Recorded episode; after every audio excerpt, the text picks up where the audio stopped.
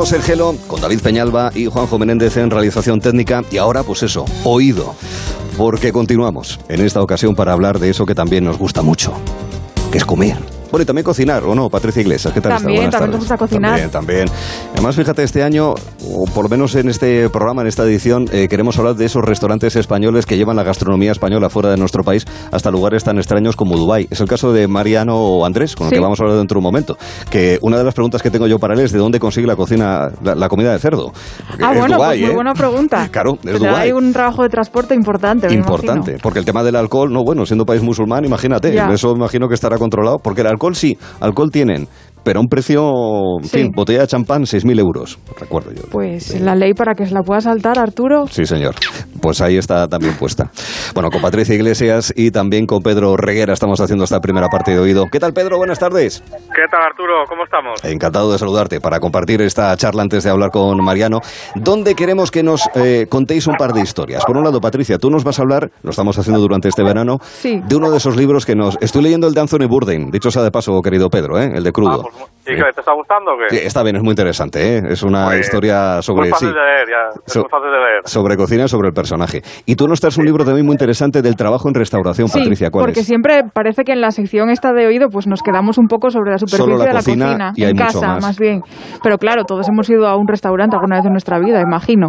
Entonces es una parte muy importante también y un oficio pues, a ver, Hmm. casi diría el más antiguo del mundo para quitar Sí, hierro. hacer de comer, Sí. mm, amigos, Entonces, y servirlo también. Exactamente. Entonces hoy os traigo un libro que se llama Host, la importancia de un buen servicio de sala y está escrito por Abel Valverde. Mm. Abel Valverde es uno de los mejores metres de España, creo que si no el mejor seguramente, y se ha animado a compartir sus conocimientos en este libro de Planeta Gastro. Es un libro necesario porque el sector del servicio de sala en los restaurantes es un sector pues huérfano de publicaciones y de experiencias. Siempre se van también al, al universo de la cocina en vez del servicio de sala, que es lo que vemos en realidad cuando entramos en un restaurante. Esto es, bueno, un manual imprescindible, yo creo, para entender esta profesión y cómo alcanzar la excelencia en ella, también para entenderlo un poco como clientes. Reflexiona acerca del sector, cuenta su experiencia personal y profesional y aporta claves para entender la profesión, para revalorizarla, porque no está todo lo valorada que debiera. Sí que es verdad que se, Sí, se diluye un soslaya en poco, muchas sí. ocasiones, es verdad. Apunta como clave de todo la formación y pide para las escuelas de hostelería profesores, sobre todo, que hayan vivido el oficio, que tengan enseñanzas realistas y más contacto con el alumnado. También le da un toque a los empresarios de hostelería para que hagan un cambio ahí de paradigma, porque en los restaurantes medios ahora mismo pues se cree que es en la sala donde se puede ahorrar dinero Mm, Sí, porque se piensa que es un oficio que cualquiera puede hacer y se contrata pues a estudiantes Ya. o gente sin formación ni a lo experiencia. mejor menos profesional de lo que se Exacto. requeriría y la atención requiere profesionalidad, es verdad. Es que se nota mucho, ¿eh? De Se verdad. nota Fíjate, mucho. se nota mucho cuando la gente no es tan profesional. Sí, como se desvirtúa debería, mucho ¿verdad? el oficio, Sí. la verdad, y es, si lo piensas en otros sectores laborales, es impensable esto, contratar a una persona que no tenga formación ni experiencia en, no sé, en tu oficio, por ejemplo, Sí, sí. imagínate, Arturo. bueno. Sí, sí. Sí, entonces tenemos, él pone como referente así de metres a François Batel, no sé si te suena la película, una película de Gerard Depardieu, era un metre, es una película de, bueno, abrió el Festival Mm. de Cannes en los años 2000, yo creo, por ahí. tantas películas francesas sobre tema de cocina que ahora mismo las mezclo, no, no me doy cuenta. Vale, pues es que eh, Batel sentó las bases de un protocolo gastronómico y no solo elegía los menús, sino que organizaba la elaboración de los platos, el habituallamiento, decidía la decoración de las, de las mesas y salones, escogía los divertimentos, era un maestro de ceremonias, innovador para la Maestro de época. ceremonias, que eso Sí. es, es todo un concepto, ¿eh? Exactamente. Entonces, ¿qué pasa para que desde los tiempos de François Batel, el primer gran mete de la historia, pues pasa esto con el servicio de sala? Pues bueno, además de las contrataciones de la gente sin preparación, con malos sueldos, también con una temporalidad que impide también construir equipos, pues los cocineros les han comido terreno al personal de sala. Valverde es muy crítico con esta tendencia de que los cocineros sean quienes sirvan los platos en el comedor, que hace que se pierdan técnicas como trinchar, flambear, desespinar, emplatar ante el cliente. Son técnicas que actualmente las nuevas generaciones pues desconocen y que hay que recuperar. A muchos clientes es cierto que les encanta pues ver al jefe de cocina, charlar con él y poco a poco esto pues desplaza bastante al personal de la sala, que ante situaciones tensas o imprevistos o quejas son en realidad los que tienen las técnicas y la formación necesaria para enfrentarse a ello. No solo nos sirven el plato, sino que saben encauzar al cliente desde que entra por la puerta, bueno, desde que hace la reserva hasta que sale. Es un filtro así el equipo de sala que debe calmar situaciones, anticipar los problemas y ser amable y educado. También le tira un poco de las orejas a los clientes. A ver, no me extraña, hay gente que se pasa. Sí, porque rehuye del servilismo. Él dice el servilismo a la hora de entender el servicio en un restaurante y lo de que el cliente siempre tiene la razón es una frase pues que a veces hay que... Que no es así. Que no, hay que revisarla. Siempre debe regir el respeto. Yo lo digo como cliente. Sí, a que alguna vez has estado en un restaurante... No suelo ser... No, no te creas que soy demasiado exigente, pero sí que es verdad que a veces que, no, que no, tiene que decir lo de... A ver, lo de que el cliente tiene razón no es un axioma, no es un dogma. No. ¿eh? Yo, bueno, he vivido algunas situaciones tensas ¿eh? en las salas de restaurantes. Sí, sí, las hay, sí. sí a ver, tiene que haber siempre respeto por las dos partes y bueno, pues cuando hay una falta de respeto clara por parte de un cliente hay que transmitírselo lo más educadamente posible. Con elegancia siempre. Esto no se puede. Sí. Es un libro clave para reinventar el sector que, sobre todo durante el último año, pues ha demostrado ser muy vulnerable. Muy bien. Pues fíjate, vamos a saludar ahora mismo. Eh, Pedro, quédate, que te tenemos ahí pendiente de la historia que nos vas a contar tú, porque hemos quedado esta tarde también en oído con eh, Mariano Andrés, que está de vacaciones. Ha dicho que en el desierto, pues que hace un calor exagerado, incluso aunque sea a orillas del Golfo Pérsico, y se viene a sitios mucho más tranquilos y relajados. ¿O no es así, Mariano? Buenas tardes. Buenas tardes, desde Llanes. Ah. Gracias por estar con nosotros y atendernos en Gelo. Porque claro, Dubái en esta época del año, es que, vamos, debe ser una bendición para los sentidos si uno tiene aire acondicionado, ¿verdad, Mariano? Eh, bueno, es que no, no, no se percibe la vida sin aire acondicionado. ¿no? Yo no, no, no, llego a comprender cómo vivían hace 100 años o 50 incluso, ¿no? Ya, ya. Eh, muy bien. Bueno, eh, tú eres el responsable del restaurante Seville's en Dubai desde hace ya unos cuantos años. Eres, unos, eres uno de esos referentes de la cocina española fuera de nuestras fronteras y que te, eh, en fin, tomaste en su momento la decisión de ir a un sitio que estaba en franca expansión, pero que bueno, no se sabía muy bien por dónde iba a ir la cosa y qué respuesta iba a haber del público, tanto local como también de la cantidad de extranjeros que viven en, en Dubái. ¿No es así, Mariano? Sí, bueno, hace ahora en noviembre ya cumpliremos 21 años ya eh, la idea inicial mía cuando me llamaron para abrir el primer restaurante en el Golfo Pérsico, pues era para ponerlo en marcha, estar seis meses y, y, marchar a otro sitio, pero tuvimos tanto, tanto tanto, yo no le llamo éxito, tanta buena repercusión y la gente, en un mes, digamos, el primer mes ya teníamos 50.000 comensales al mes. Eh, y así duramos durante 10 años, ¿no? Mm, eh, entonces, claro, no, no me dejaron marchar. Mm. No te dejaron marchar, claro. y, ahí, y, ahí, y ahí seguimos. Y ahí seguís. Oye, ¿la carta qué tiene? Si yo llego a tu restaurante y digo, vamos a ver, recomendaciones del chef, eh, ¿cuáles serían? Bueno, eh, nosotros hacemos unas, unas tapas muy sencillas eh, y, lo, y luego lo pues, pueden desde patatas bravas, gazpacho, eh, croquetas, calamares fritos, todo, todo lo de toda la vida, de siempre. Y luego lo fuerte, pues son los arroces, ¿no? Nos hemos dedicado mucho a los arroces.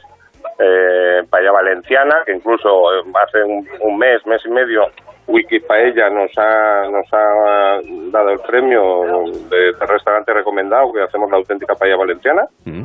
Eh, así que, lo que, y luego también vamos vamos haciendo especiales, ¿no? Ahora, pues, cada, ten en cuenta que hace 20 años no había mucho producto español, eh, era muy complicado tenerlo, ahora podemos conseguir cualquier cosa. Entonces, eh, vamos vamos trayendo poco a poco pues eh, lo, lo, que lo que se puede conseguir. Y luego hacemos eventos, uno al mes, pues por ejemplo, septiembre alguna fabada, que, que, siempre unas 250, 300 personas.